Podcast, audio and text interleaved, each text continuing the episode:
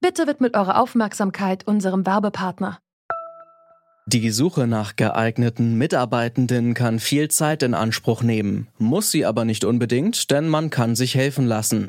Zum Beispiel mit den Premium-Stellenanzeigen von Indeed, denn damit wird eure Stellenanzeige in der Suche sichtbarer und Bewerberinnen und Bewerber werden schneller auf euch aufmerksam. Indeed schenkt euch jetzt 75 Euro Startguthaben für eure Premium-Stellenanzeigen. Klickt dazu auf den Link in den Show Notes. Es gelten die AGB. Ich äh, habe mich nie als Neoliberaler empfunden. Das ist ein politischer Kampfbegriff geworden und deswegen habe ich mich von diesem Begriff auch immer distanziert. Der CDU-Politiker Friedrich Merz versteht sich als wirtschaftsliberal und arbeitet für BlackRock, die größte Vermögensverwaltung der Welt. Merz vertraut auf den Kapitalismus und die Kraft des Marktes. Nur eins will er ganz bestimmt nicht sein, ein Neoliberaler. Aber wer oder was ist dann überhaupt neoliberal? Und hat der Neoliberalismus eine politische Zukunft?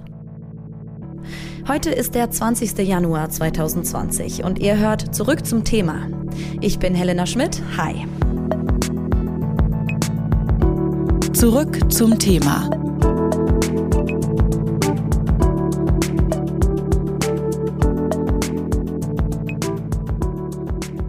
Neoliberalismus wird als Begriff verwendet, um die derzeit vorherrschende Politik zu beschreiben.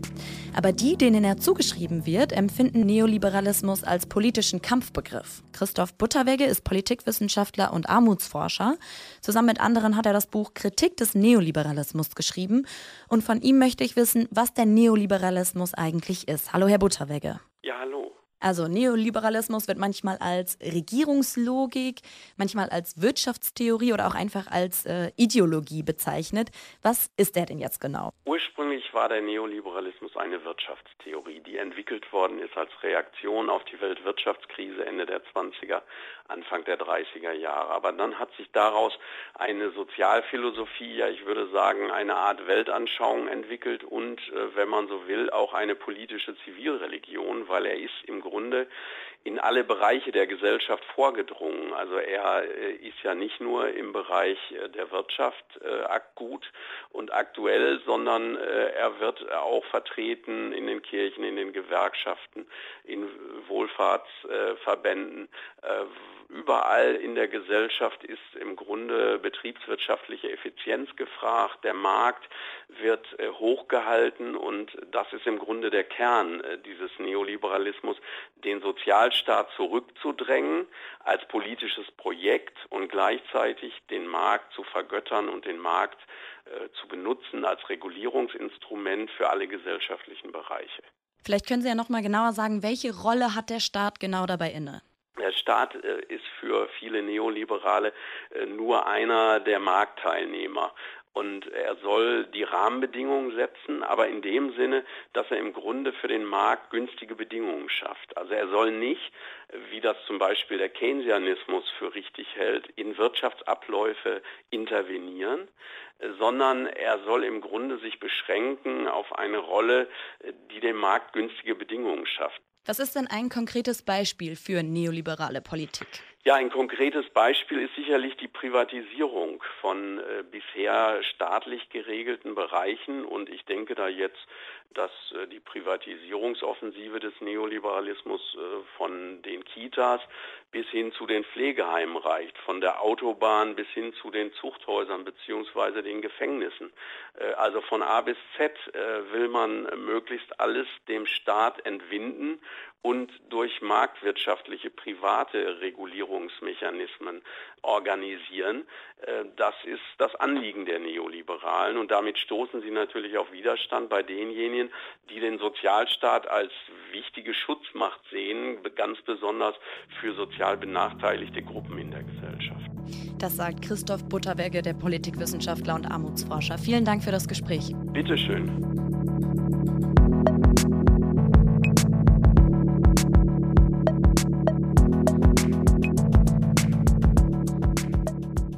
Wir sprechen über Neoliberalismus. Kevin Kühner, der Bundesvorsitzende der Jusos und SPD-Vize, der findet klare Worte. Wir glauben nämlich nicht, dass ein Individualismus, der bis tief hinein in die Strukturen unseres Zusammenlebens, in den öffentlichen Nahverkehr, in unsere natürlichen Lebensgrundlagen, ins Wohnen und ins Bildungssystem hineinreicht, dass der irgendetwas besser macht. Dieser Markt regelt es nicht, liebe Genossinnen und Genossen. Er hat es in der Vergangenheit nicht geregelt und er wird es auch in Zukunft nicht tun. Kevin Kühnert steht für einen radikalen Gegenentwurf, eine demokratische Form des Sozialismus. Und mit ihm spreche ich jetzt. Hallo, Herr Kühnert. Einen schönen guten Tag. Herr Kühnert, können Sie dem Neoliberalismus denn auch irgendetwas Positives abgewinnen? Naja, also der Neoliberalismus ist jetzt nicht äh, die schlimmste aller denkbaren Formen des Zusammenlebens. Ne? Wir müssen schon festhalten, dass es ähm, einen erheblichen Teil von Leuten gibt, die fühlen sich auch ganz wohl in der Gesellschaft, in der wir leben. Die Frage ist nur, äh, fühlen sie sich wegen des Neoliberalismus äh, und seiner Auswüchse wohl oder trotz dieser Auswüchse? Was wir in den letzten Jahren ja gesehen haben, ist, dass äh, Menschen durchs Raster durchfallen. Das hat man bei Hartz IV beispielsweise gesehen oder das sehen wir jetzt im ländlichen Raum, wenn Menschen abgehängt werden vom Zusammenleben. Und das sind dann die Leute, die schon mal anfangen darüber nachzudenken, ob sich das für sie im Alltag tatsächlich so alles auszahlt. Und insofern würde ich sagen, ähm, die positive Grundeinstellung oder die neutrale Grundeinstellung hat oft, oft damit zu tun, selber noch nicht die Härten dieses Systems zu spüren bekommen zu haben. Jetzt ist die eigentliche Idee von Neoliberalismus ja, die Bürger sollten weiter frei sein, sich zu entwickeln und nach Wohlstand zu streben. Aber der Staat sollte dafür sorgen, dass es fair zugeht. Was ist denn grundlegend falsch an dieser Idee?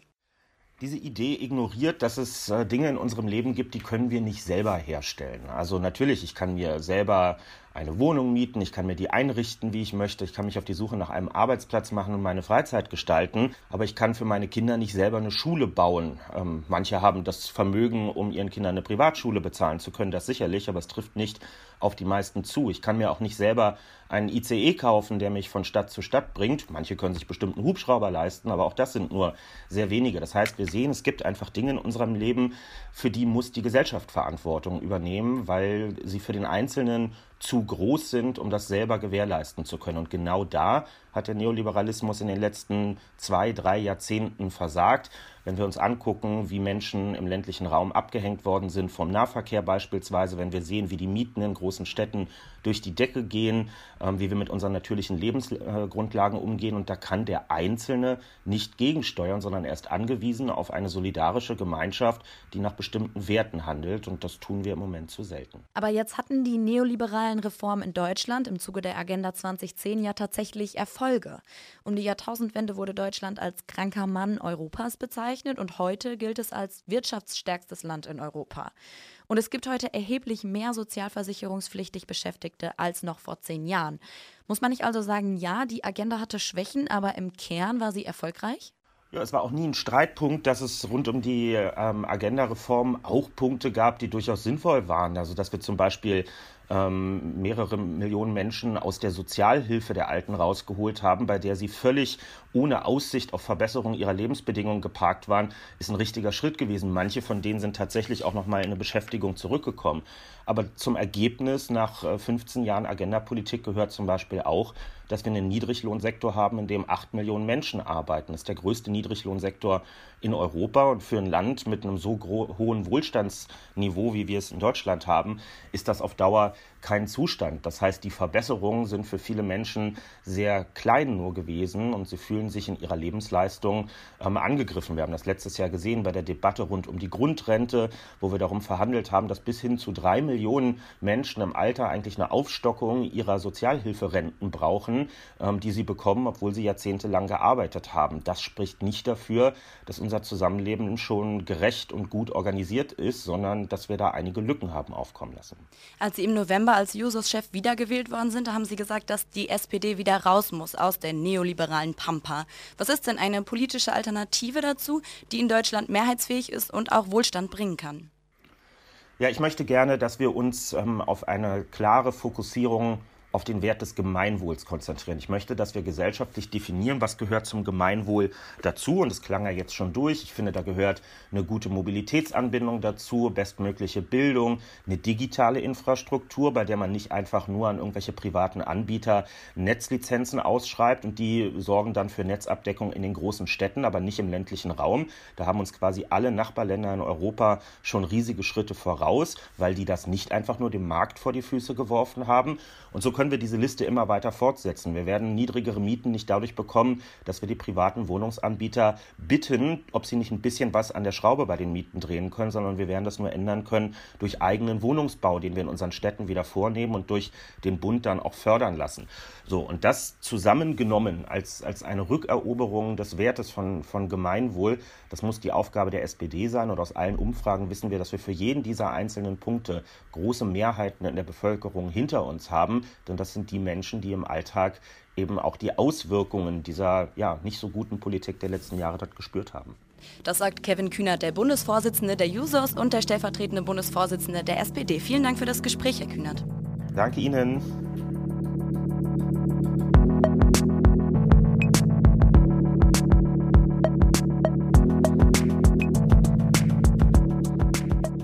Die Auswirkungen der Politik der letzten Jahre haben viele Bürgerinnen und Bürger negativ zu spüren bekommen, weil die Idee des Neoliberalismus ignoriert, dass es Dinge gibt, die wir nicht selber herstellen können. Das hat Kevin Kühnert gesagt. Als nächstes spreche ich mit Ria Schröder. Sie ist Bundesvorsitzende der Jungen Liberalen und kandidiert 2020 für die Hamburger Bürgerschaft. Und sie hat sich unter anderem dafür ausgesprochen, das ZDF zu privatisieren. Hallo, Frau Schröder. Hallo, Frau Schmidt. Frau Schröder, empfinden Sie die Zuschreibung neoliberal als Beleidigung? Ich glaube, man muss da so ein bisschen differenzieren. Also mir ist das schon auch mal begegnet, dass man das in der Debatte äh, genutzt hat, um die Meinung von jemand anderem zu diffamieren. So wird es, glaube ich, auch in der Regel verwendet, eigentlich eher als ähm, so ein politischer Kampfbegriff. Ähm, aber wenn man sich anschaut, wo das Wort herkommt, ähm, neoliberal, dann geht es ja eigentlich eher darum, dass sich der Liberalismus auch neu erfunden hat, eben auch auf neue äh, Gegebenheiten auch durch die Industrialisierung Rücksicht genommen hat. Und deswegen ist das eigentlich originär kein negativer Begriff. Also deswegen glaube ich, muss man an der Stelle so ein bisschen differenzieren. Also stehen Sie für neoliberale Werte? Mm, also ich glaube, man muss das ähm, heute näher definieren, wenn man äh, über neoliberale Werte spricht, was damit gemeint ist, eben weil es so ein Kampfbegriff ist. Wenn es darum geht, ähm, beispielsweise Selbstbestimmung in den Mittelpunkt zu stellen oder sich zur sozialen Marktwirtschaft zu bekennen, äh, für Wettbewerb äh, zwischen Unternehmen zu äh, stehen, dann auf jeden Fall. Ähm, aber wenn es beispielsweise darum geht, ähm, und so wird der Begriff heute gerne verwendet, Ungleichheit zu befördern, ähm, oder dafür zu sorgen, dass es ähm, das Schwächere schwächer werden, dann ähm, nehme ich davon klar Abstand. Weil mein Einliegen ist es, dass jeder Mensch eine Chance bekommt, sein Leben in die eigenen Hände zu nehmen. Und das ist das, wofür ich stehe. Das sagt Ria Schröder zum Neoliberalismus. Sie ist Bundesvorsitzende der Jungen Liberalen. Vielen Dank für das Gespräch. Danke Ihnen.